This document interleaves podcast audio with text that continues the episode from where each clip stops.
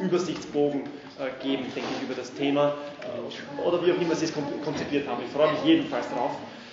Ähm, ja, äh, wir werden dann auch am Ende, ich möchte es vorankündigen, ein bis zwei Fragestellungen mitkriegen für die Austauschgruppen und es wird auch die Möglichkeit bestehen, dann nach dem Vortrag ein paar Fragen noch an Asunta zu richten, beziehungsweise diese oder jene Erfahrung oder wie auch immer. Ähm, das seien genug meiner Worte. Ich glaube, es gibt noch nichts zu sagen. Liebe Asunta, darf ich Sie bitten um Ihren Vortrag. Danke sehr.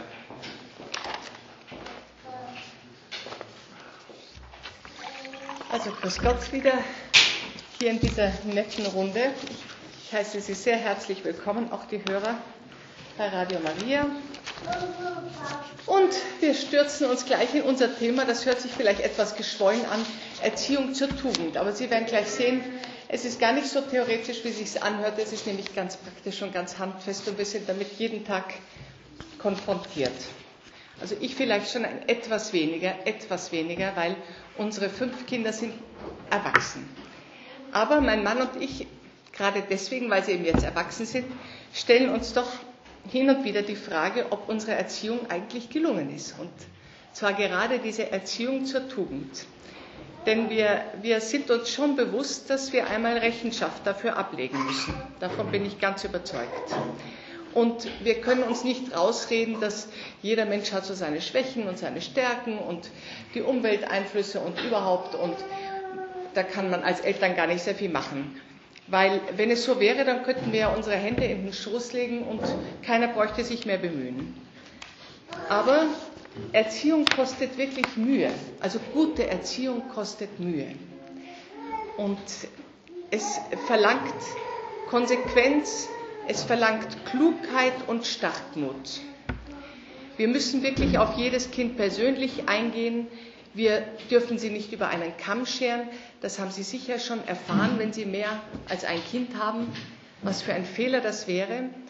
Und wir müssen schauen, damit das irgendwie gelingt, dass wir selber unsere Launen mäßigen und wirklich mit einer liebevollen Beharrlichkeit erziehen.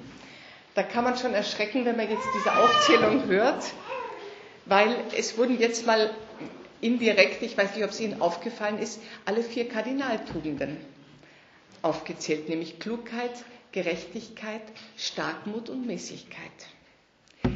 Um die kommen wir nicht herum. Und auch diese Kardinaltugenden müssen von Liebe geprägt sein, denn eine Tugend ohne Liebe ist schon keine Tugend mehr. Und dann ging es um eine Art Perfektionismus und die Erziehung würde kläglich missraten. Jetzt eine Frage, was Tugenden eigentlich sind.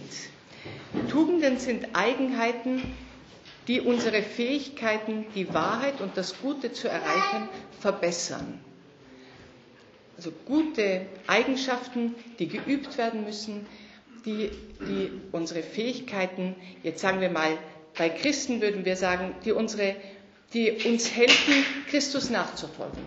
Oder die uns helfen, die dem Menschen helfen, den Nächsten so zu lieben wie sich selbst. Also man kann mehrere Formen bringen. Aber es gilt absolut auch für Menschen, die jetzt sich nicht als Christen bekennen. Auch diese Menschen wissen, was Tugenden sind. Sie nennen es halt nicht so. Sie nennen es vielleicht Grundwerte. Und ich würde sagen, dass auf der ganzen Welt die Menschen sich zu gewissen Grundwerten zumindest theoretisch bekennen. Zu Freiheit, Gerechtigkeit, Liebe, Wahrheit, Treue, sogar Ganoven sind einander, halten sich die Treue. Nicht? Äh, also gewisse Werte, ohne diese Werte könnte man keine Gemeinschaft aufbauen. Es sind wirklich, diese Grundwerte sind wirklich die Bausteine der menschlichen Gemeinschaft. Dann, wie gesagt, in der Tugend, die Tugend sind also nicht etwas, mit denen wir auf die Welt kommen. Wir kommen mit, der, mit Veranlagungen auf die Welt und manche mit diesen und andere wieder mit jenen, aber die Tugend müssen erworben werden.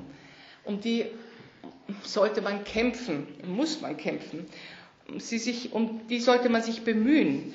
Und man kann in den Tugenden wirklich wachsen. Es ist nie der Moment gekommen, wo man sagen muss, so, also das Kapitel Demut, das kann ich jetzt abschließen, weil das bin ich jetzt. Oder nicht einmal, nicht einmal zu sagen, ach früher, da war mir die Aufrichtigkeit so ein Problem, aber jetzt Gott sei Dank, jetzt bin ich so aufrichtig, jetzt äh, äh, kann ich das, kann ich mich um andere Sachen bemühen.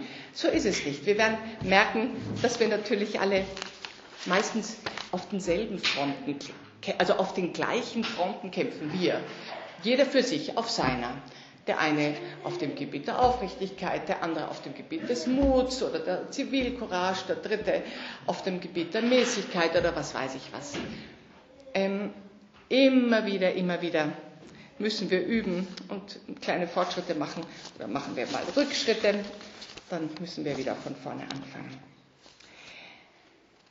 Ja, manche Tugenden fallen uns schrecklich schwer. Je nachdem, wie wir veranlagt sind und welche Vorbilder wir gehabt haben, wie unsere Eltern waren. Viele von den jungen Eltern haben wiederum eine Elterngeneration, die von, der, von den 68er Jahren geprägt war. In dieser Zeit hat man gelernt, dass Autorität überhaupt nichts gilt, dass Gehorsam ein, ein, eine Untugend ist. Wir kommen noch darauf zu sprechen. Ich habe mir heute etwas vorgenommen.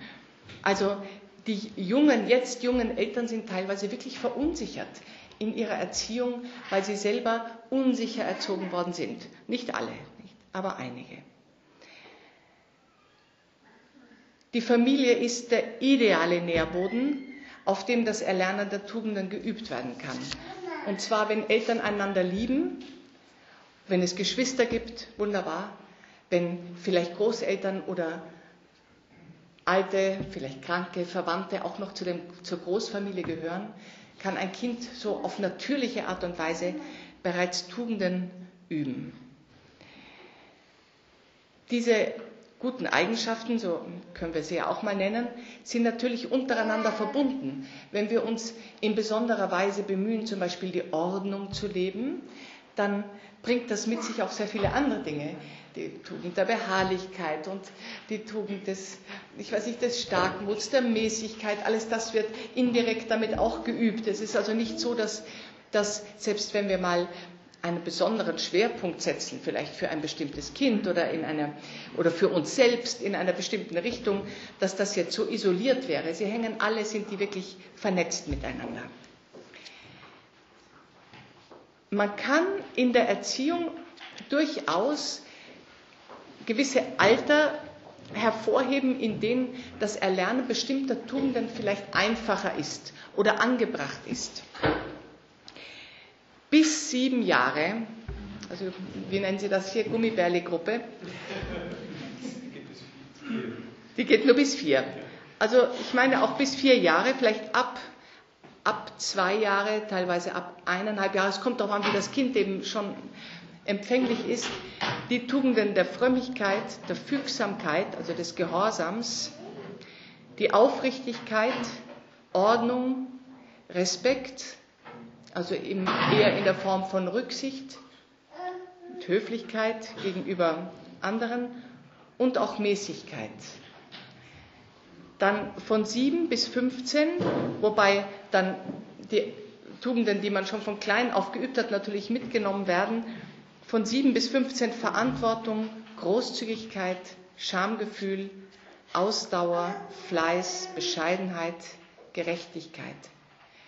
Und ab 15, aber natürlich jetzt nicht so zu trennen, dass man sagt, ja, soll man jetzt vor 15 das nicht, nicht thematisieren, nicht selbstverständlich, aber sagen wir mal, ab 15 ist dann eher, sind dann wirklich die Tugend der Klugheit, der Loyalität, Zivilcourage, Toleranz richtig verstanden, nicht? Als Teile der, der Gerechtigkeit.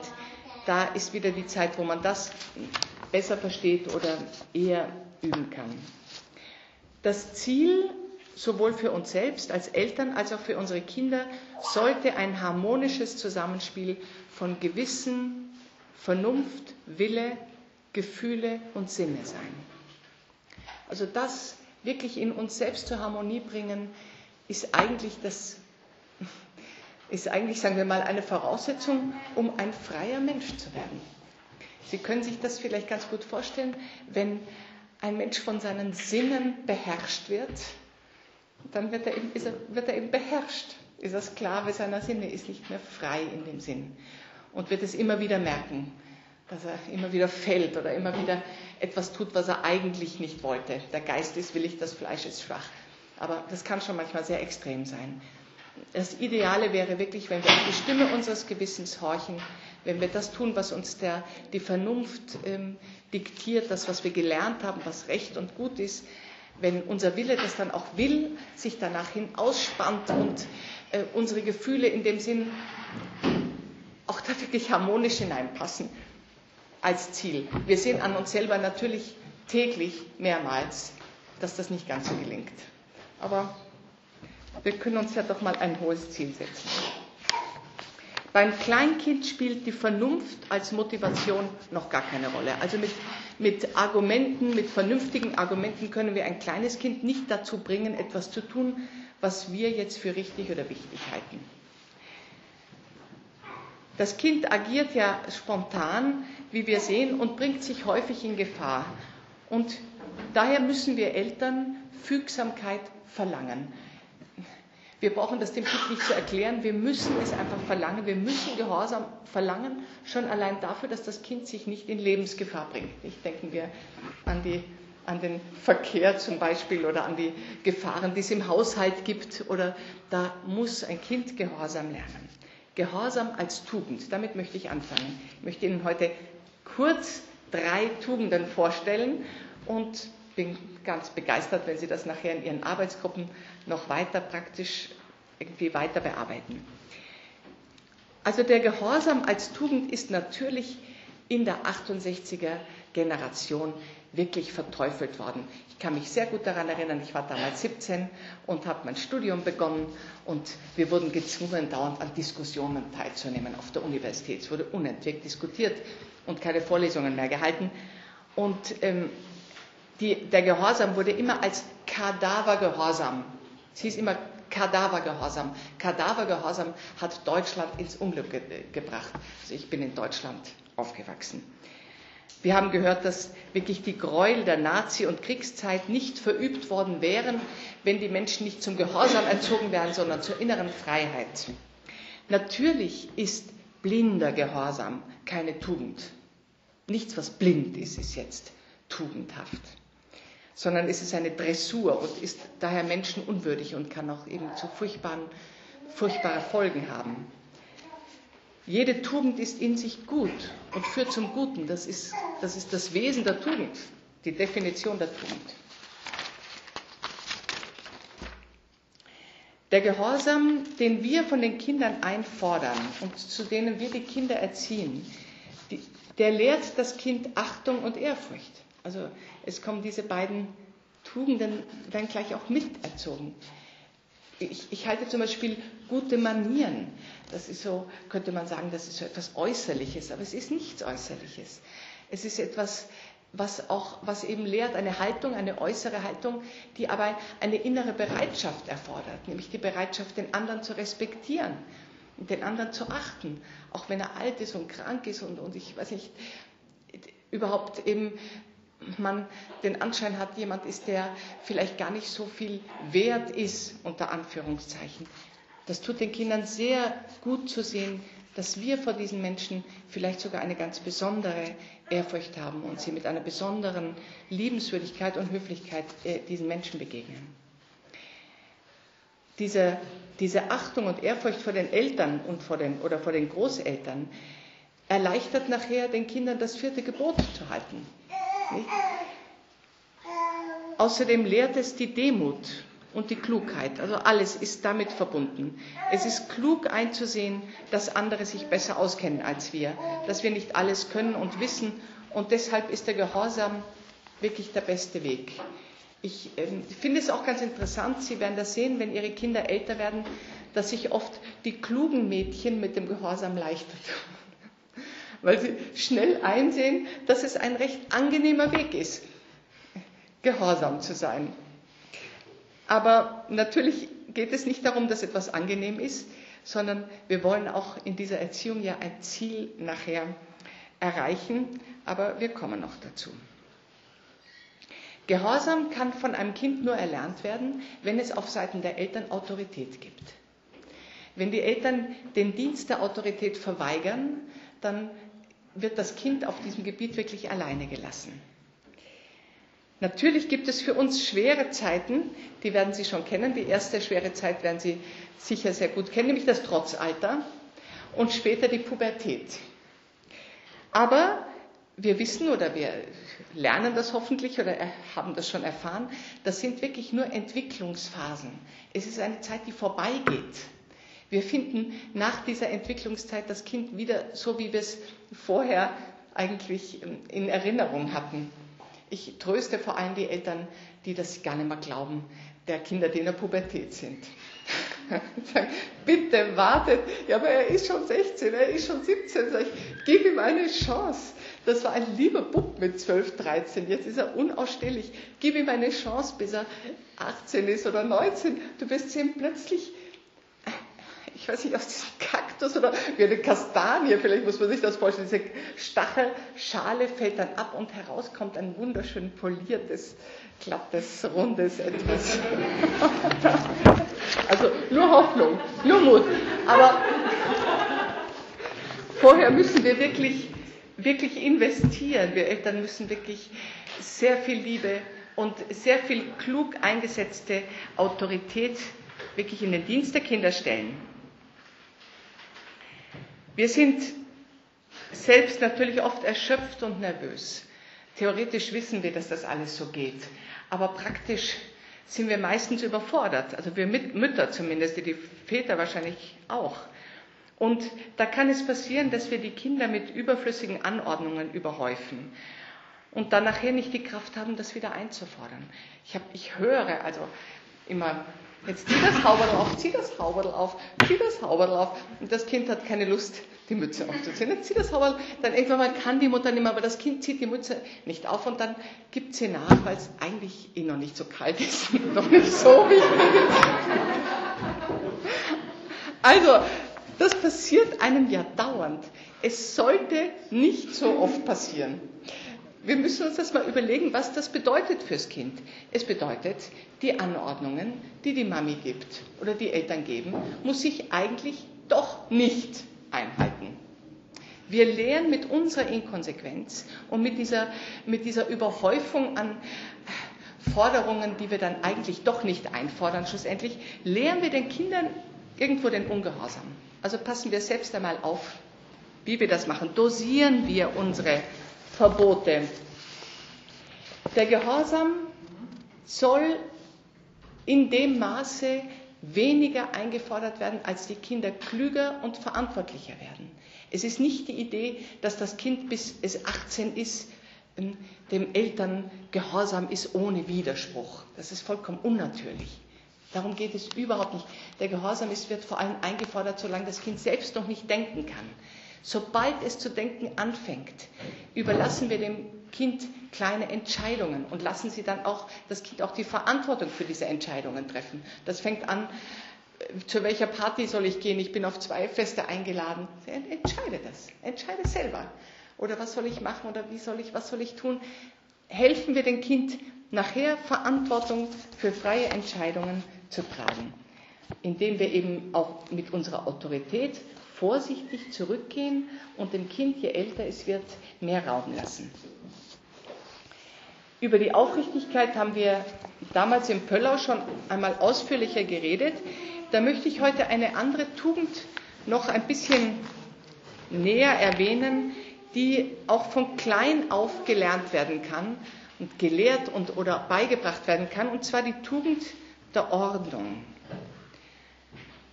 Da meine ich, dass wahrscheinlich die wenigsten von uns, wenn man sie fragen würde, jetzt zählen Sie uns doch ein paar Tugenden auf, die Ihnen so einfallen, die wenigsten von uns würden vielleicht die Ordnung jetzt mal nennen, oder?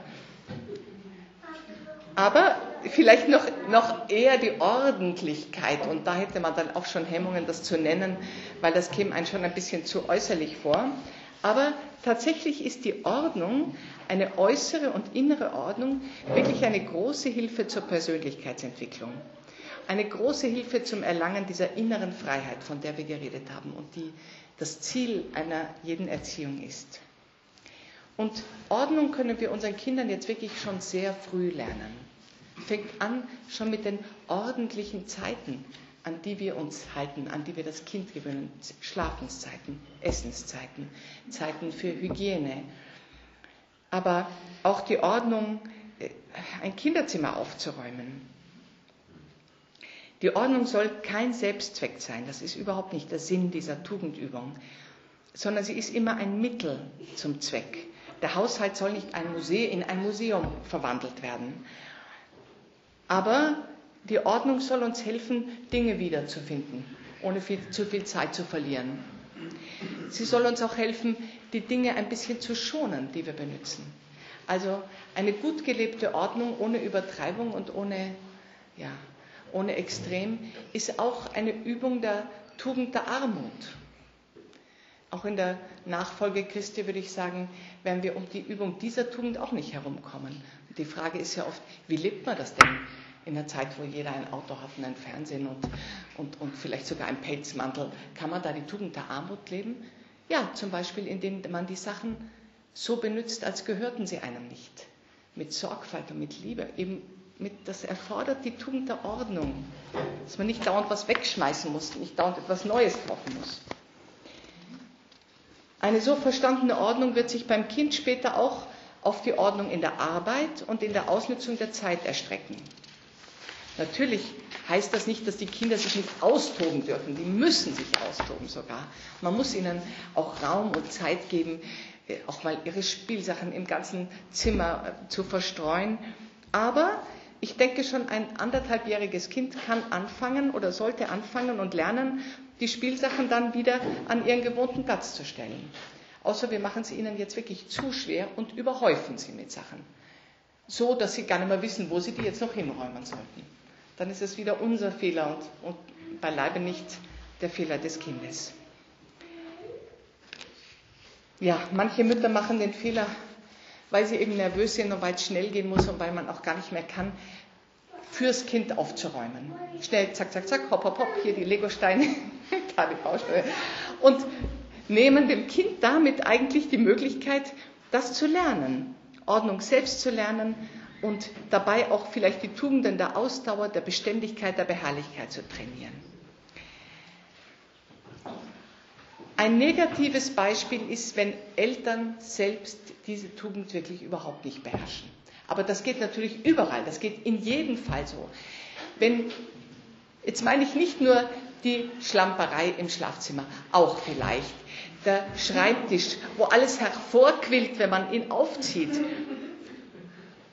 Also ich meine, Sie sehen wahrscheinlich ein, dass wir vielleicht die Tugend der Ordnung erstmal selbst lernen müssen. Zumindest war das für mich die Konsequenz, sobald ich mich mit diesem Thema befasst habe, für jede einzelne Tugend. Es bringt gar nichts, das verbal weiterzugeben, wenn man es nicht selber lebt oder sich zumindest nicht selbst darum bemüht. Auch in der, in der Art, wie wir die Zeit ordnen. Wenn die Kinder erleben, dass ihre Eltern dauernd rennen, immer zu spät sind, keine Zeit für die wirklich wichtigen Sachen haben, aber dafür an den Unwichtigen hängen. Solche Kinder sind wirklich benachteiligt in der Erziehung zur Ordnung. Die haben später sicher schwerer, auch ihr, eben ihre Zeit und ihre Arbeit zu ordnen. Also im Dienst an diesen Kindern, an unseren Kindern bemühen wir uns selber. Es geht bei der Tugend zur Ordnung, der Tugend der Ordnung auch darum oder tatsächlich darum, dass wir Prioritäten in unserem Leben setzen und dass wir auch den wichtigen Dingen den Platz einräumen, der ihnen, der ihnen zusteht.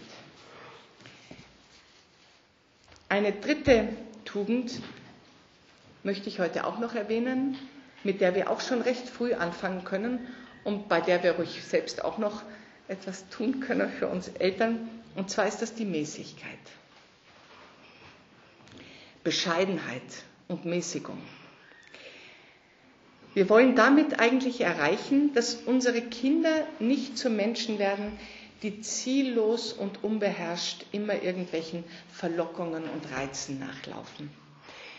Und die dadurch, dass sie eben so ziellos und unbeherrscht sind, wirklich ihre Freiheit nicht ausüben können. Ich mache jetzt mal eine Klammer, aber es ist nicht ganz unwichtig. Ich habe mich in letzter Zeit mit dem Thema Liebe und Ehe sehr befasst. Wir machen ja auch Ehe, so Ehekurse. Wie kann man sich hingeben, in der Liebe hingeben, wenn man sich selbst gar nicht gehört? Wenn man, wenn man ein Sklave seiner Launen ist zum Beispiel. Wenn man einfach nicht frei ist. Wie will man sich an einen anderen Menschen hingeben? Also die Liebe erfordert diese innere Freiheit. Und für die Liebe, für, damit man später mal sich in Liebe einem anderen schenken kann, ist es notwendig, dass man, dass man sich beherrschen kann. Dass die Sinne und die Gefühle nicht übermächtig einen regieren. Auch da ist natürlich das Vorbild das Allerwichtigste. Jetzt einmal ganz praktisch überhäufen wir unsere Kinder nicht mit Spielsachen, also mit, auch nicht mit Sachen überhaupt. Manche Leute sagen, ich schenke gar keine Spielsachen, aber Bücher, Quellen über in, im Kinderzimmer. Überhäufen wir die Kinder mit gar nichts. Überhäufen wir sie auch nicht mit Essen, nicht einmal mit gesundem Essen. Also das Wort des Überhäufen, das trägt es ja schon in sich, dass es einfach zu viel ist. Geben wir ihnen ganz bewusst nicht jedes Mal, wenn Sie Lust haben und Laune haben, irgendwas zu essen oder zu trinken, geben wir Ihnen dann bewusst nichts bis zur Jause oder bis zum Abendessen. Ich rede jetzt nicht von Säuglingen, klarerweise, sondern eben, aber schon von Kleinkindern. Es muss nicht, natürlich möchte man seine Ruhe haben oder möchte, dass das Kind jetzt aufhört zu knatschen und dann gibt man halt eine Teeflasche oder gibt dann halt noch eine Flasche, ein bisschen ein Zucker oder ein bisschen ein Schnulli oder ein bisschen ein Brote oder halt so diese echten kleinen Trösterlis, die man immer gibt. Aber eigentlich lernt das Kind dadurch, ich will was und ich krieg's. Jetzt sieht man auf der Gasse, ich weiß nicht, ob es Ihnen aufgefallen ist, man sieht junge Leute, also vor allem im Sommer, dauernd mit Flaschen herumlaufen. Also früher war das irgendwie nicht so üblich, aber jetzt, es kann ja nicht sein, dass die Menschheit durstiger geworden ist, als sie früher war. Also junge Leute haben das Gefühl, dass sie unentwegt, wenn sie auch nur ganz ein bisschen einen Durst haben, gleich trinken müssen. Jetzt gar nicht warten wollen, bis sie zu Hause sind, sondern sofort gleich trinken. Ich habe heute so auf der Straße, wie ich weggegangen bin, um herzukommen, habe ich sogar einen Burschen mit einem Mädel gesehen, die waren beide schon erwachsen. Er hat sie so umarmt und hat ihr eine, eine Flasche gegeben. also grotesk, grotesk. Ich habe gehört von Lehrern, dass es also den Lehrern untersagt ist, diese Flaschen zu verbieten. Ja, weil es Kindern, also Kinder, die Durst haben, die dürfen also auch während des Unterrichts trinken. Ich habe das überhaupt nicht gewusst und war entsetzt eigentlich darüber, wie dumm das ist, weil natürlich ist in diesen Flaschen dann nicht nur Eistee, sondern später auch mal ein Schuss Rum mit dabei oder keine Ahnung, ein gespritzter Weißer oder klar, nicht, man kann ja nicht an jeder Flasche riechen, aber das hat mir neulich eine Lehrerin erzählt und obwohl ich eine erfahrene Mutter bin, glaube ich zumindest, das war mir dann doch neu. Dass äh, die Kinder also Alkohol in der Schule trinken und die Lehrer eigentlich im Grunde, außer sie kommen drauf jetzt tatsächlich, dass es Alkohol ist, aber im Grunde gegen das Trinken während des Unterrichts nichts machen können. Also kämpfen wir ganz bewusst gegen diese Unart an. Schwimmen wir gegen den Strom und suchen wir gute Argumente, weil ab einem gewissen Alter müssen wir schon unsere Erziehungsmaßnahmen auch erklären. Ich würde sagen, so ab sieben Jahren, kommt ein bisschen darauf an, wie das Kind ist, ab sieben Jahren ist ganz gut, wenn wir hin und wieder eine Erklärung abgeben für das, was wir tun. Und Kinder sind auch ganz bereit, gegen den Strom zu schwimmen, wenn man sie ordentlich motiviert und wenn sie vielleicht nicht die einzigen Kinder weit und breit sind, die das tun, sondern vielleicht noch eine Gruppe von anderen Kindern finden, in denen das gleiche oder ähnliche Werte gelebt werden. Also umso wichtiger erscheint mir eine Gemeinschaft wie hier, wo Familien im gleichen Sinn ihre Kinder irgendwie versuchen, ähnlich zu erziehen. Das ist wichtig für die Kinder, vor allem dann später in einem Alter, wo der Gruppendruck dann noch stärker ist als alles andere zeigen wir unseren Kindern, dass es auch schön ist, mit wenig zufrieden zu sein. Aber das können wir ihnen natürlich nur zeigen, wenn wir selbst mit wenig zufrieden sind. Also bemühen wir uns darum. Ich glaube, das wäre vielleicht ein ganz interessantes Thema für die Arbeitsgruppe nachher. Eine Frage, wie kann man das vorleben in einer Zeit des Konsums und der wirklich Überhäufung mit, mit Artikeln, die einem unentwegt präsentiert werden? Wie können wir, wir, können wir den Kindern helfen und uns selbst helfen, diese Mäßigkeit zu leben? Wir haben vor kurzem einen Vortrag gehört von einem renommierten deutschen Neurobiologen und Psychiater, Professor Spitzer, der über die Gefahren der Beeinflussung durch, durch also Bildschirme geredet hat. Und jeder, der das gehört hat, also es waren zwei oder drei hier aus der Runde auch mit dabei, hat eigentlich nachher, wenn er das Fernsehen überhaupt hat, hätte am liebsten das Fernsehen weggeschmissen. Ein Fernsehen für kleine Kinder ist wirklich schädlich. Elektronische Medien, auch schon so Gameboys und, und Computer für Kinder und Heranwachsende sind schädlich, und zwar für die Entwicklung des Gehirns und für die Entwicklung der Psyche. Ich, das geht jetzt über unser Thema weit hinaus. Ich habe mir sofort sein Buch gekauft, heißt Vorsicht Bildschirm, und ich halte es wirklich für lesenswert, weil es wird uns ja gesagt, dass das sehr gut ist und dass es eine Unterstützung der Erziehung ist, dass man Kindern irgendwelche guten Kinderfilme zeigt. Also interessant, was dieser Mensch zu sagen hat und auch was er alles beweisen kann, weil er hat keine Hypothesen aufgestellt, sondern er hat wirklich Argumente gebracht, die hieb- und stichfest waren und, und die er alle belegen konnte. Sehr oft sind die Kinder, die zu Hause am wenigsten Liebe bekommen, die, die am meisten Waren bekommen, als so wie Kompensation.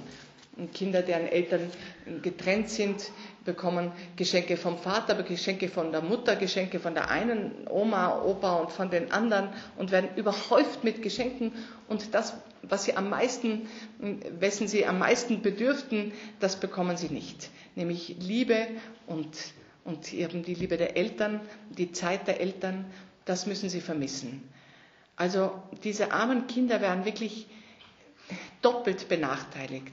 Sie werden zu Konsumisten und Materialisten erzogen und bekommen eben Liebe, Zeit und Aufmerksamkeit zu wenig. Also die können einen wirklich dauern und, und später werden das oft sehr, sehr schwierige Erwachsene. Aber wenn man oft erfährt, dass ein Erwachsener, der einem aus irgendeinem Grund auf die Nerven geht oder mit dem man Probleme hat oder der äh, sich sonderbar verhält, wenn man erfährt, wie teilweise Menschen in ihrer Kindheit aufgewachsen sind und was sie eben vermissen mussten, dann hat man vielleicht auch etwas mehr Verständnis, wie sich der eine oder andere entwickelt. Wir Eltern brauchen Zeit, um zu wissen, auf welchem Gebiet unser Kind besondere Hilfe von uns braucht. Wie schon vorhin gesagt, es gibt Kinder, die sind so von Natur auf ordentlich und brav. Bei denen brauche ich mich jetzt nicht besonders um die Tugend der Ordnung und des Gehorsams bemühen. Aber die sind vielleicht von der Veranlagung her, da kommen wir dann drauf, wenn wir sie genauer beobachten, neigen sie vielleicht ein bisschen dazu, ein bisschen geizig zu sein oder ein bisschen streberhaft oder ich weiß nicht, kleinlich. Und bei ihnen geht es dann darum, die Tugend der Großherzigkeit, der, wirklich der Freundschaft, des Teilens, ein, ein weites Herz ihnen zu lehren und nicht eben sie über den Kamm zu scheren mit dem Bruder, der vielleicht das hätte, der hat ein weites Herz, der hat furchtbar viele Freunde, der ist großzügig, der teilt gerne, aber er ist kolossal schlampig und macht seine Sachen kaputt und verliert alles und lässt es liegen und, und geht Schwierigkeiten aus dem Weg und flunkert dann auch einmal, wenn es sein muss. Also es ist ganz klar, dass wir um die Kinder wirklich zu erziehen, dort, wo es für jeden Einzelnen notwendig ist, dass wir wirklich Zeit brauchen. Ich wage zu behaupten, dass wenn beide Eltern hm, erwerbstätig sind außer Haus, dass die Zeit dann wirklich knapp wird dafür. Es ist schon so, dass der Vater oft, wenn er den ganzen Tag außer Haus arbeitet, am Abend von der Mutter wirklich wirklich informiert werden muss. Wir haben das zu Hause ganz bewusst gemacht. Mein Mann wollte wirklich aktiv an der Erziehung teilnehmen, aber er hat einfach nicht mitbekommen, was den ganzen Tag passiert ist. Er hat diese kleinen Kämpfe und diese Höhen und Tiefen die die einzelnen Kinder durchlebt haben, eben nicht, nicht erlebt. Also es war wichtig, ihm zu sagen, schau, der ist vielleicht jetzt gerade schlimm und unausstehlich, aber er hat sich den ganzen Tag bemüht. Also bitte schimpf ihn jetzt nicht. Weil das ist wichtig. Und daran sieht man, wie wichtig es ist, überhaupt eben Zeit für diese Erziehung sich zu nehmen, wenn es irgendwie geht. Wir begegnen in der Erziehung auf Schritt und Tritt der Erbsünde. Es ist wirklich erstaunlich, wie, ja, wie das Fehler plötzlich zutage treten, wo man sich denkt, das hat er nicht abgeschaut irgendwo. Also wir begegnen dieser, diesem Geheimnis der Erbsünde, aber trotzdem sehen wir, dass der Mensch von Gott wirklich gut erschaffen wurde. Und wir sehen vor allem, dass er dass er sich nach Liebe sehnt und auf Liebe so anspricht. Mit Liebe kann man wirklich alles erreichen und, und Liebe ist wirklich das, der Schlüssel in der Erziehung.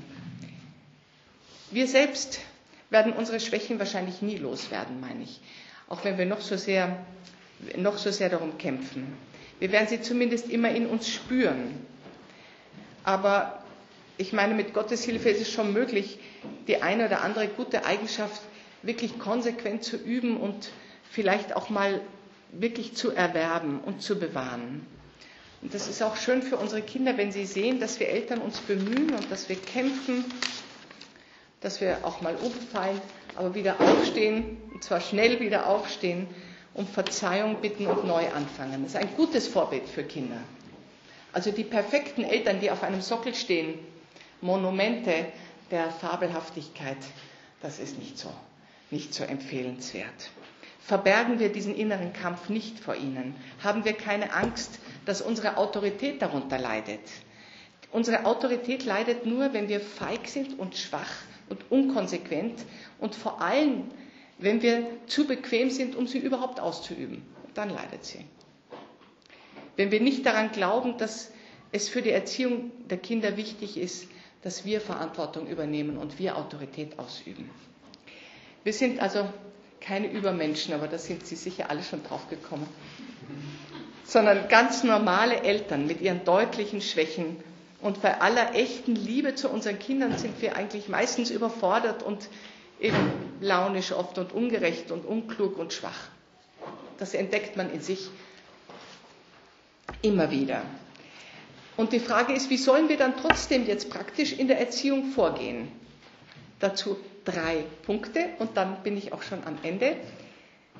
Erstens in kleinen Schritten. Einerseits zwar sich große Ziele setzen, aber die Schritte zu diesen großen Zielen sollen klein sein. Wir wollen unsere Kinder zu glücklichen, gläubigen, innerlich freien Menschen erziehen und wollen alles daran setzen, ihnen dabei zu helfen. Aber täglich kleine Kämpfe wenn es täglich ist, wenn wir täglich, auch wenn wir ein wenig zurückrutschen, wieder neu anfangen, dann können wir, wie gesagt, nie so tief fallen, kommt mir vor. Nicht? Also kleine Schritte beharrlich in die richtige Richtung. Das Zweite ist, lassen wir uns helfen. Wir sind nicht so perfekt, wir haben nicht alle Rezepte. Es gibt wirklich erzieherisches Know-how, was man erlernen kann.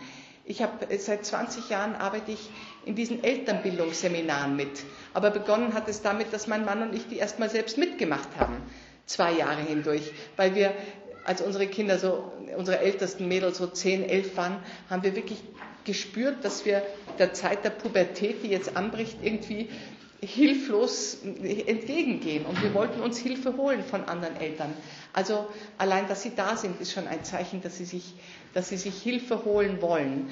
Lassen Sie sich beraten, gute Bücher empfehlen oder, oder eben von anderen, äh, sprechen Sie sich aus mit anderen Eltern, die diese Erfahrungen schon gemacht haben.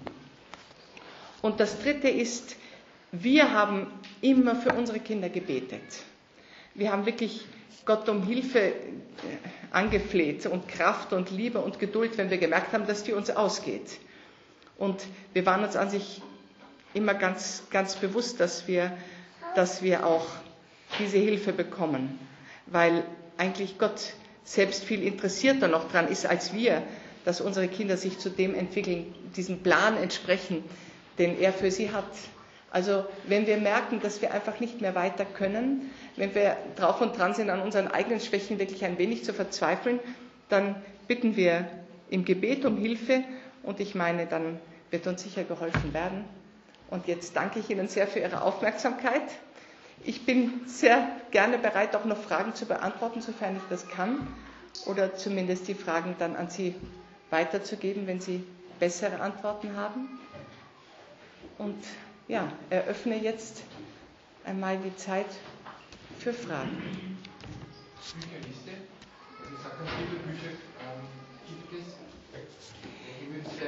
Ja, ich habe, ich habe jetzt aus dem Stegreif kann ich Ihnen keine Bücher empfehlen. Ich habe die Bücherliste, ich habe eine Bücherliste jetzt nicht mitgenommen, aber ich bin gerne bereit, mir die Bücherliste, die wir zumindest in der, in der Gesellschaft für Familienorientierung unseren Eltern empfehlen, die dem Herrn Schmalzbauer oder dem Herrn Reinbrecht zu e-mailen und dann kann sie weitergegeben werden. Wir haben diese Liste schon. Ja? Ja, also ich glaube von Marco Schwarz haben ja, wir damals gut. bekommen und auch schon erleichtert um unsere eigenen Erfahrungen.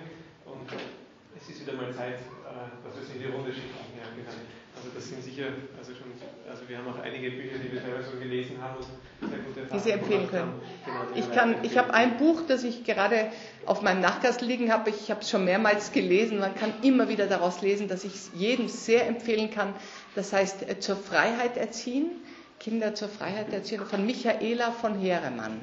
Eine deutsche Theologin und Mutter von sechs Kindern, die, die ich persönlich auch kenne und deren Kindern tatsächlich auch zur Freiheit erzogen worden sind, weil ich finde, es tut ganz gut, wenn man weiß, dass die Autoren dann auch das gelebt haben, was sie beschreiben und wirklich das in die Praxis umgesetzt haben, wovon sie theoretisch so viel wissen. Also dieses Buch ist sehr zu empfehlen. Mich würde das Thema äh, Fernsehen für Kinder interessieren. Sie, sie, sind sehr skeptisch. Was ist das Minimum, was äh, einem Kind nicht schadet? Also es wurde jetzt gefragt, wie das ist mit dem Thema Fernsehen für Kinder. Und die Frage war, was ich meine, was das Minimum wäre, was einem Kind nicht schadet. Da kann ich nur den Professor Spitzer zitieren. Der Professor Spitzer sagt bis zum Alter von sechs Jahren überhaupt nichts. Null Fernsehen für Kinder.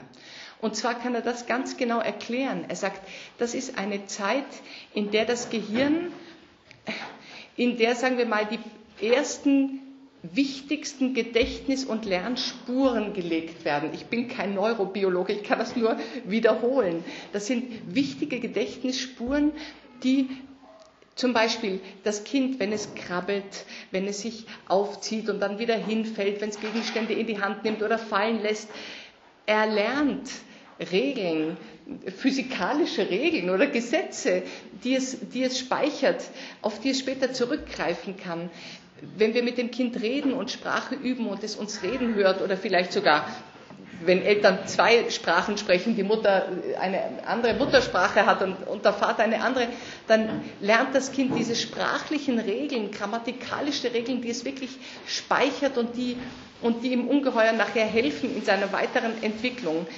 Er sagt, das, was beim Fernsehkonsum aktiviert wird, ist nur die alleräußerste Schicht im Gehirn.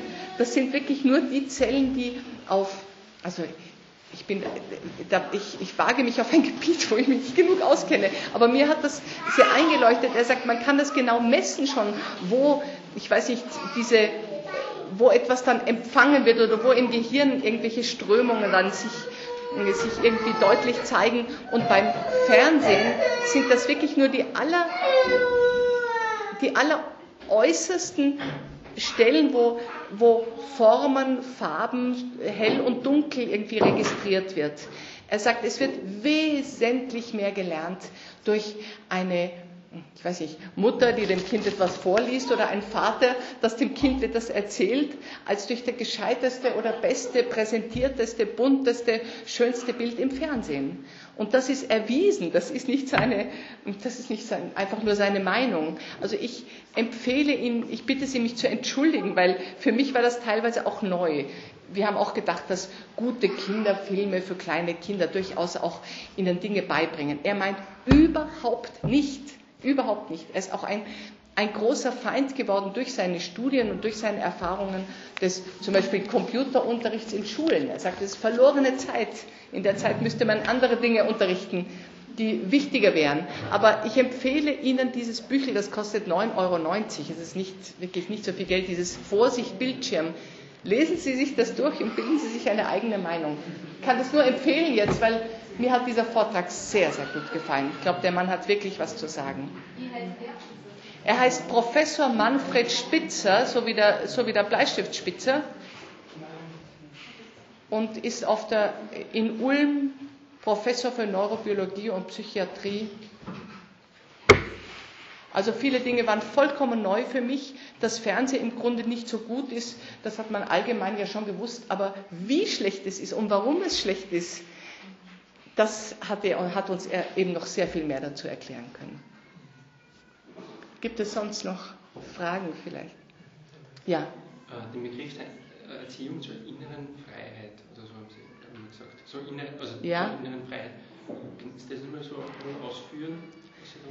Also es wurde gefragt, was, was ich unter innerer Freiheit verstehe. Die, die Erziehung zur inneren Freiheit. Ich meine, ich habe dann das Wort, also das Adjektiv Inneres dazu gesagt, weil es ist ja ein Unterschied, ob äußere oder innere Freiheit. Äußere Freiheit bedeutet einmal, würde ich sagen, der Freiheitsraum, dass man sich bewegen kann und hinfahren kann, wo man will und gehen kann, wohin man will.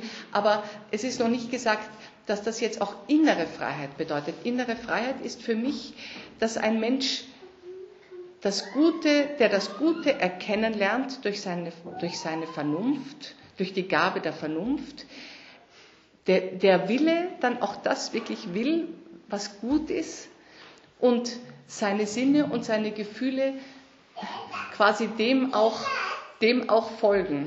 Ich habe ein sehr schönes Bild gesehen in einer religiösen Zeitschrift. Das, da wurde wie ein Kreis dargestellt.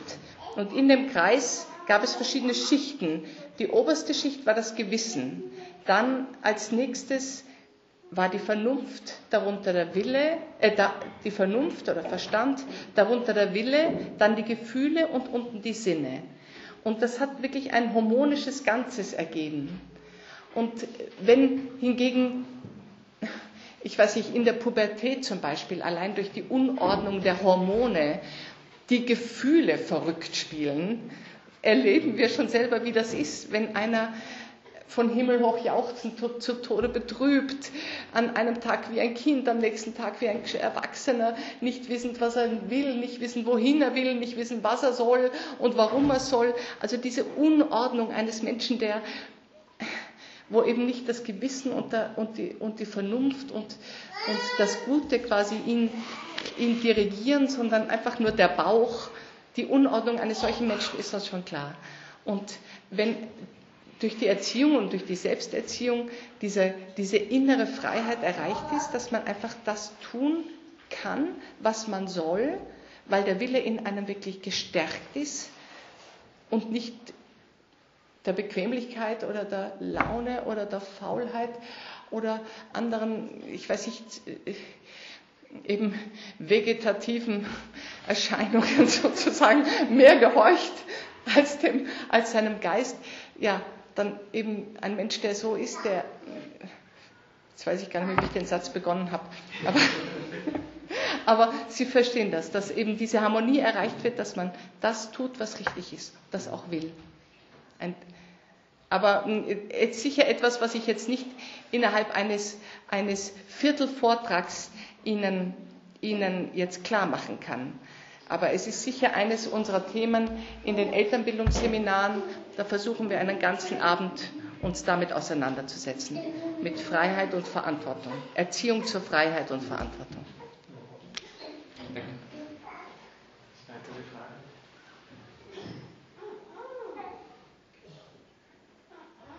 Ja, dann hören wir die Fragen von vorne. Ja. Die Fragen für unsere Austauschgruppen. Ja, also in den, ja, in den Austauschgruppen, glaube ich, würde ich Sie ganz gerne einmal zur Frage, ist es möglich, in einer Zeit des Konsums, in unserer heutigen Zeit, Kinder zur Mäßigkeit zu erziehen, ohne dass sie protestieren? Oder die Frage, wie ist es möglich? Das ist zu kompliziert. Wie ist es möglich? Setzen Sie sich damit auseinander und versuchen Sie ein bisschen auch, auch die Grenzen aufzuzeigen. Nicht? Man muss es ja noch nicht übertreiben. Was ist möglich, was ist nicht möglich? Nicht?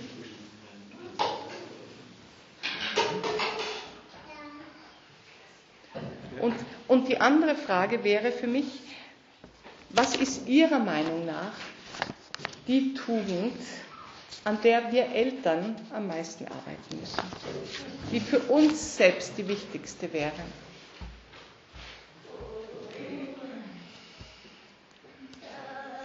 Und zwar als eben in der Erziehung. Ich bin selbst ganz gespannt, was, Sie, was da herauskommt werde mich sehr freuen, das noch bei Gelegenheit zu erfahren. Ja, weil ich möchte eben auch dazu sagen, wir, wir sind ja jetzt nicht Diplompsychologen oder Pädagogen, wir sind ja Eltern, die Eltern helfen, aber davon ausgehend immer, dass jeder von den Eltern selber der Experte auf dem Gebiet der Erziehung seiner eigenen Kinder ist. Oft wissen Sie das wirklich besser als ich also bei ihren eigenen Kindern garantiert besser als ich. Also sehr oft sind auch die Fragen, die gestellt werden, finden sich die besten Antworten unter anderen Eltern. Also so meine ich das, überlegen Sie sich das selber, versuchen Sie Antworten zu finden und ja, vielleicht sich, ergibt sich mal eine Gelegenheit wieder, wo ich ähm, wo wir dann gemeinsam wieder darüber reden können. Ja, das hoffen wir sehr. Ja, danke sehr für Ihre Aufmerksamkeit.